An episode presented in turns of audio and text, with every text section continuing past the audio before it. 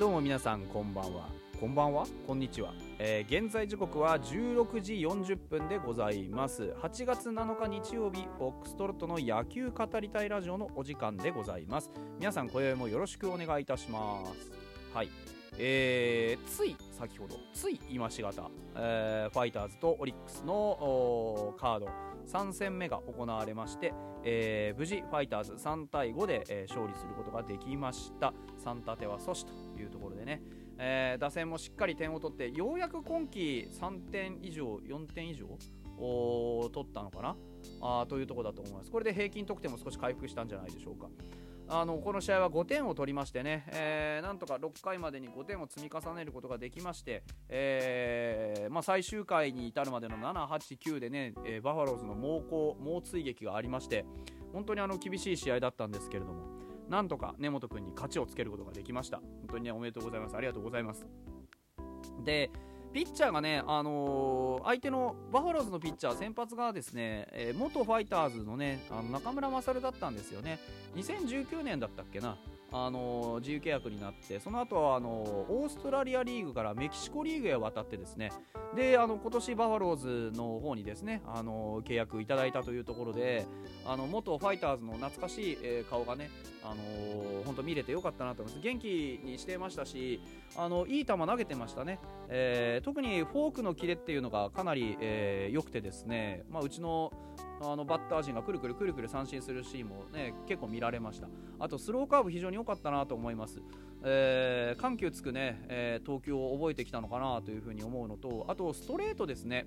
あの球威にばらつきはあるもののやっぱこうなんて言うんでしょうね。指にかかった時の低めの球なんてのはすごく良かったなとは思うんですがあの使い方がちょっと変わってましてストレートでゴリ押ししなくなったというかなんかこうカウントをこうススルッとなんかぬるっとカウント取りに行く球みたいな感じで結構投球の主体じゃなくなってましたよね、うん、あんまりストレート軸って感じじゃなくてストレートとあとフォークとカーブとスライダーとなんかいろんな球見せながらこう総合的に抑えていくみたいなそういうこうちょっと技巧派みたいなねえーそういう投球に変わってたんでやっぱりスタイルチェンジして安定感あるピッチャーになったなというふうには思います。今日、うん、と中村勝は多分、えー6回投げたっけ？ちょっと見てみましょう、えー、と詳しい成績中村勝は今日はですね5回か。5回81球、えー被安打8失点3ですからまあそこまで悪くはないという感じ。でやっぱりところどころ甘い球来てたのをうちのね、えー野手がなんとか捉えることができてと。いうところで、え5回までに3点取ったというところでした。あ本当に、あのー連打もありましたしね、うん。あのー結構うちとしては胸のすく試合になりそうだったんですけどやっぱり最後までヒヤヒヤでしたね。はい。今日は本当にねあの梅林君とあ片岡君本当に頑張りました。特に梅林君はねあの序盤から逆球が多くてねなかなかこう安定しなかった根本をですね本当によくリードしましたしその後ねあのー根本が降りた後ですね、えー北山君がフォアボールを出してピンチを作っただとかねあのー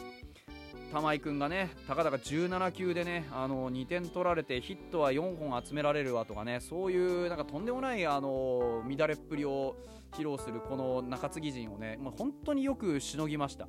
で9回もねあの一打同点の場面で吉田正尚からね杉本からなんね宗からってこの得点圏打率3割2分超えのメンツがずらっと並ぶ怖い怖いあのバファローズ打線をですね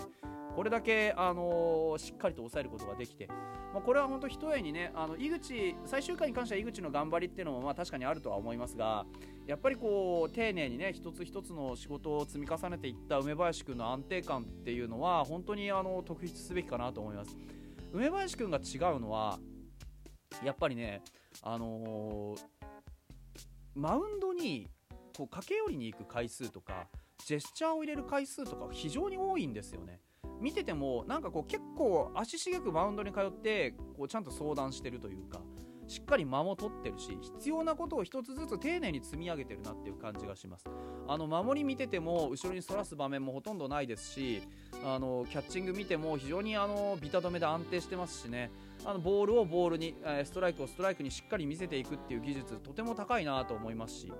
で今日はねあのダメ押しの6回の2点タイムリー、ね、梅林君打ちました、えっと、近藤のフォアボール片岡のね今日2本目のヒット。そして、えー、梅林のタイムリーヒットで2点というこのねあの流れ非常に良かったなと思いますし梅林君がこうやって入れた2点がなかったら本当に、ね、さっさと追いつかれてしまっているので、まあ、そこを考えると本当にねあのキャッチャー梅林のこうポテンシャルの高さっていうのが本当に垣間見えるなというふうに思います。宇佐美が帰ってきたら梅林宇佐美体制でねえー、こうキャッチャーを組み立てていってほしいなっていうのもある古川君ももうちょっと使いたいなとは思うんですけどね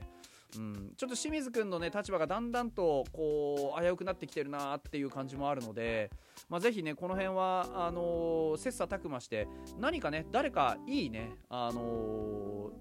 ー、なんだろう成長をね遂げてくれればそれに越したことはないのでね、うん、そういう風にしてこうお互いにね成長していってほしいなという風に思います。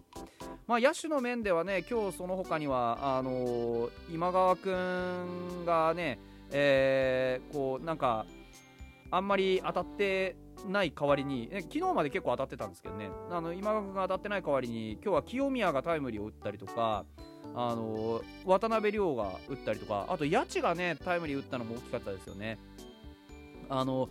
谷地もね最近得点圏で非常にいい仕事をするようになってきてちょっとあの控えに置いときたいなっていう守備力を持ってたんですけどだんだんとねレギュラーで使ってもいいなっていう選手になってきただからこういうなんかね、八千はうちのチームでいうとベテランに近いですけど、まあ、ベテランですけどあのそういう選手がちゃんとこう能力を、ね、高めていって、えー、競争相手になってくれるこの若手っていうのは本当にねあの幸せ者だなと思いますね。うん、本当にいい、えー、お手本になってると思います。な杉谷聞いてるか？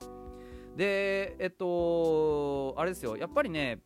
ピッチャーが本当に今日はあの特に根本君がねあの先ほども言いましたけど序盤本当にねコントロールがねあの点こそ取られてなかったんですけどなかなか思った通りにいかなくて。で去年去年じゃない前回の去年ってなんだ前回のねあの投球だと根本君はあのフォアボール出して、ね、三振取ってフォアボール出して三振取ってみたいなねそういうちょっとこう不安定なピッチングというかこうもう極端なピッチングを繰り返していたんですけど今日はそういう風じゃなかったっていうのがあのちょっとした成長かなと思います。今日はそういうねあのフォアボールっていうシーンはほとんど見られなかったし確か出したフォアボールはあれじゃないですか。あの杉本に対するフォアボール1個とあと誰だか。あでも初回にデッドボールも出してるな。まあなんだかんだ言ってフォアボールは出してるか。うん。まあっていうところもありますね。でもあのめちゃくちゃ極端なやられ方はしてなかったのでまあなかなかあのー、本人も意識はあったというふうには言っていましたしヒーローインタビューでね。ですからそこは成長を見せてくれたのかなというふうに思いますね。うん。素晴らしい投球だったと言いたいところですがもうちょっと安定感を持ってくれるといいかなと思います。ただね今日あの7回途中6回と3分の2までしっかり投げてね、えー、97球。で失点はホームランの1点だけというところですからもう十分以上に試合は作りましたし本当にあの素晴らしいね、えー、投球披露したんじゃないかなというふに思います。後を継いだ北山君もちょっとねフォアボール挨拶代わりに出してしまったりしましたけれどもしっかりワンアウト取ってね、あのー、いい、えー、投球見せてくれましたし。まあねメネズもね誰かさんが作った満塁のピンチをねあのきちんとしのいでいただいて本当にあの、頭が下がると。いうタフな場面をね任されていただいて本当にねあのいいピッチング見せてもらいましたし。井口君はねまああのヒヤヒヤヒヤヒヤしながらでしたけれどもなんとかあのー、怖いねバッターたちをね上位打線をね全員抑えきることに成功して本当にそれぞれのね、えー、仕事を少しずつ少しずつやっていってくれたなと思うんですけどまああの最後こういう展開になったというかこういうねなんかあのヒヤヒヤする展開になった全ての原因はとりあえず玉井君にあると思うんですけどあんまり僕言いたくないんですけど玉井君に関しては本当に今年はですねこのあの乱調した時の乱調っぷりが半端じゃないっていううんこれがまあちょっと気になるところですよね。でまああのライブの中でも言ったんですけど今年の玉井君は球威がないんですよ。だからあの引っ掛けられても打球が飛んでしまうし、ねあの若月に打たれたヒットなんかそうですよね。外目のあの変化球なんですけどそんなにこうなんかねあの甘いところに飛んでったわけじゃないのに、ね、ふわっと伸びていってショートのあショートセカンドのね頭の超えていってポテンヒットになるっていうなんかなんて言うんでしょうね。こうついてないっていうよりか多分あそこまで飛んでるのがやっぱりダメなんでしょうね、うん、ストレート見ても1球2球で簡単に見切られて弾かれてますしなんかこうね投げた球数自体17球なんですよ。で17球で、えー、打者7人被安打4うん、失点2ですから根本君は97球投げて打者27人被安打5、ね、失点1ですよ。ちょっと中身が薄すぎますよね玉井君の場合はね、うん、